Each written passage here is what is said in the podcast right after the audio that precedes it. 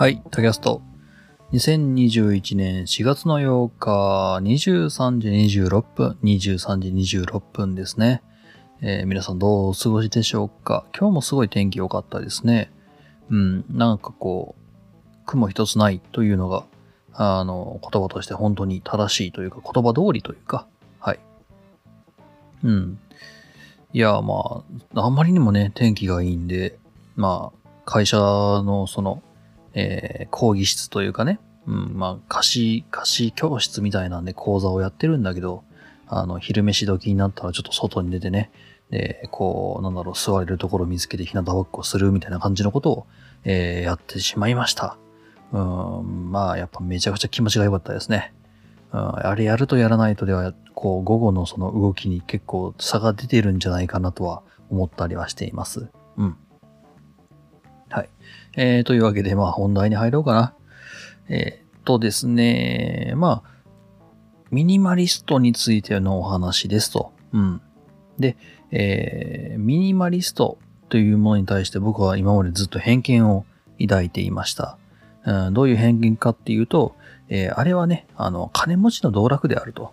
うん。で、えーあれは、なんだろうな、こう、あえて自分にとって、こう、なんだろう、あの、空腹感というか、まあ、その、なんだろうな、えーこう、自分に足りないと思わせるようなことに、えー自分、そういう状況下に自分を置くことによって、こう、なんだろう、こう、足りないことによる、こう、せ、あの、こう、興奮を味わうみたいな、そういう、こう、交渉っぽい、何かしらそういうド変態なのかなっていうことを僕は考えていたわけですね。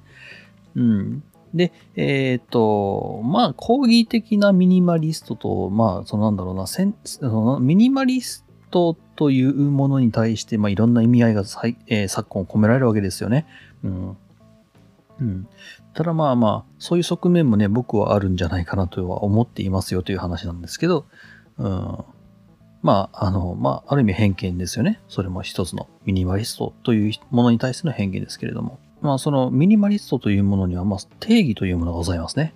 あの、まあ、雑に言うと、そういう、こう、ものをできる限り持たない。うん。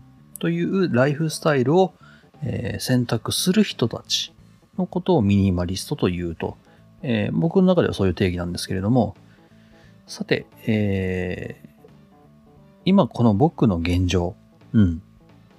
僕のこの部屋、今、多分皆さんに見えてないと思いますけれども、僕のこの部屋。これはミニマリストと言えるのではないかと、あいうことに気づいてしまったよねという話なんですね。そう。僕は気づかぬ間に僕はミニマリスト的な生活を送っているのではないかと、あいう話なんですけれども。うん。えっ、と、まあ、ど、どういうことよと。あの、話が見えねえという話なんですけれども、えー私、まあ、新しく会社に入りましたと。で、まあ、今までそのね、大学の時は、まあ、妹と二人暮らしをしておりまして、で、妹がね、専門学校の出なもんで、まあ社会人になるのがね、一緒だったんですよ。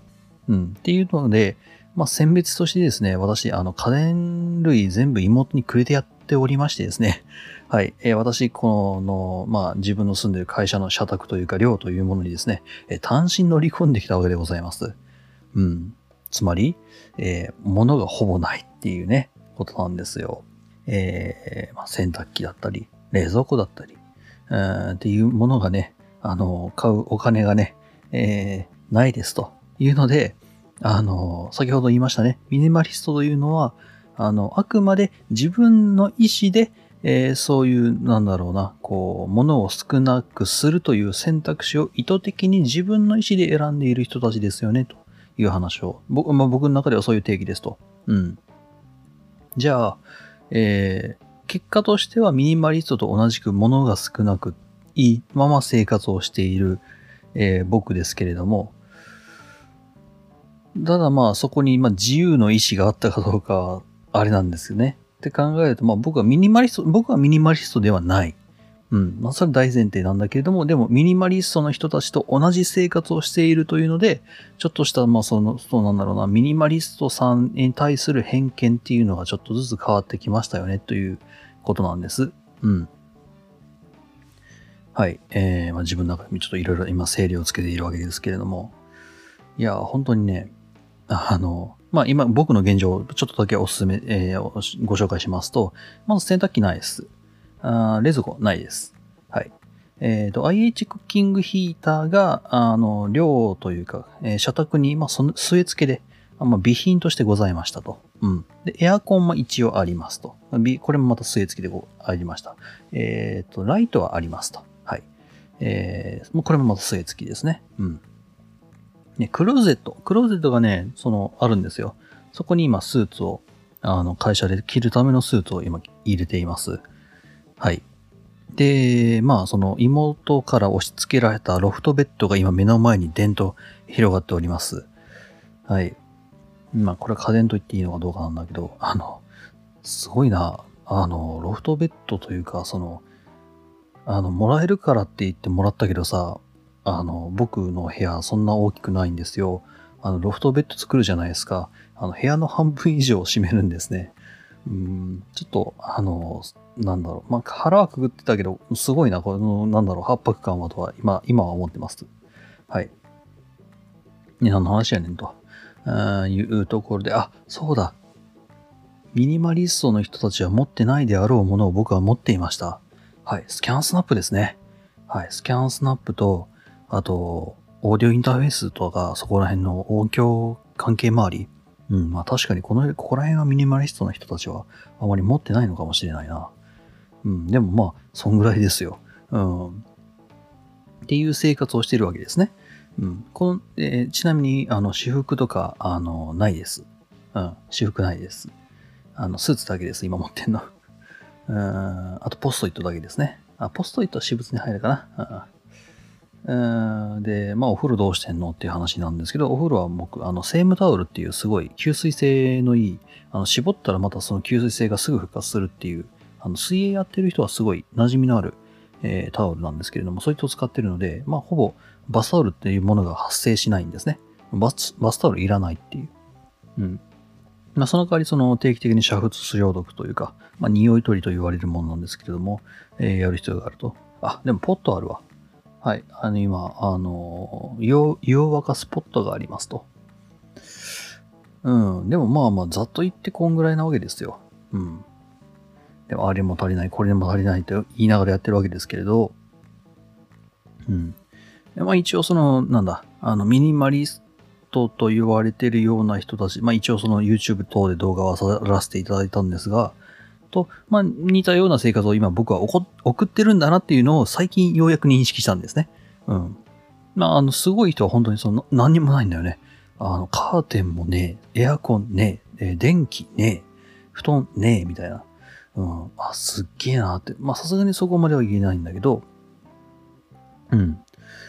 ただまあ、その、講義の意味の、講義、すごい広い意味での、まあ、ミニマリストのと言われる人たち、えー、と、まあ、似たような生活を送っていて、で、えー、そういう、まあ、もともとそのど、まあ、変態どもだなと、あの、褒めてますよ。うん。いい意味で、いい意味で変態どもだと思ってたわけですけれども、実は、変態ではないのではないかと。うん、えー、合理的な判断のもとにやって、まあまあ、それも当たり前の話なんだけど、っていうのを改めて気づかされたよねっていう話なんですね。あの、洗濯機ね、いらなかった。冷蔵庫、いらなかった。電子レンジいらなかった。あの、まあ圧力鍋だけはなぜかあるんだけど、まあ使ってないし、うん。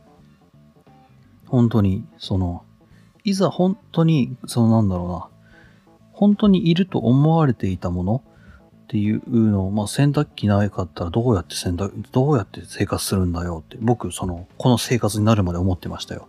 冷蔵庫なかったらどうやって生活するんだよって僕思ってましたよ。でもね、生活できてるんですよ。不思議なことに。うん。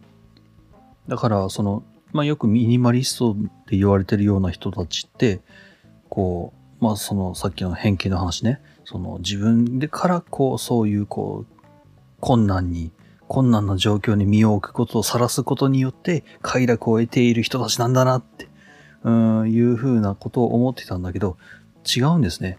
あの、なくても困らない。いや、困ってるんだろう。困ってるんだろうけど、困ってることに気づけないんですよ、僕たち。うん。まあ、あそれを解決するために、だってその、困ってるのに気づけないということを気づかせるために、まあ、いろいろとそういう、まあ、なんだろうな、えー、CM 等があったりはするわけですけれども、まあ、コマーシャルというか、マーケティング的なことがあるわけですけれど、うん。でも、なんか一つこう、偏見が、偏見というか、その偏見の皮が取れたような、気がしていますという。まあ、実はその、あんまりその言語、今この、この気持ちというか、この感覚の言語化にすごい戸惑っていて、で、まあ、その、それをちょっとね、あの、明確にしたいから、こうやって、まあ、録音してるわけですけれど、うん。なんて、なんていう言葉にしたらいいんだろうな、これはね。うん、なくてもいいことに気づいた。うん。という感じなのか、でもあった方がいいというのは分かっている。うん、でもなくてもいいよねっていう気持ちもある。な、な、どう、どう、どう、どう言ったらいいんだろうね。これはね。ちょっと今戸惑っていますと。あの、もしこの、あの、配信というか、ポッドキャスト聞いて、あ、それ、それはね、多分こういうことだよっていうのがわかる方いらっしゃったら、またその、どこかしら、僕、あの、お便り、お便りフォームの方ね、えー、開設しております。えっ、ー、と、まあ、なんだろう、概要欄のところとかね、あの、ノートとか、のところに、その、あの Google フォームのね、えー、お便りフォーム設置しておりますので、そちらの方で教えていただけたり、まあ、もしくは Twitter の方で教えていただけたりすると嬉しいですね。うん。はい。まあ、あんまり長くやるとね、あの、また僕明日朝からまた、え、研修に行かなくちゃいけないので、録音終わろうと思います。またどっかしら、えー、お会いいたしましょう。ではでは。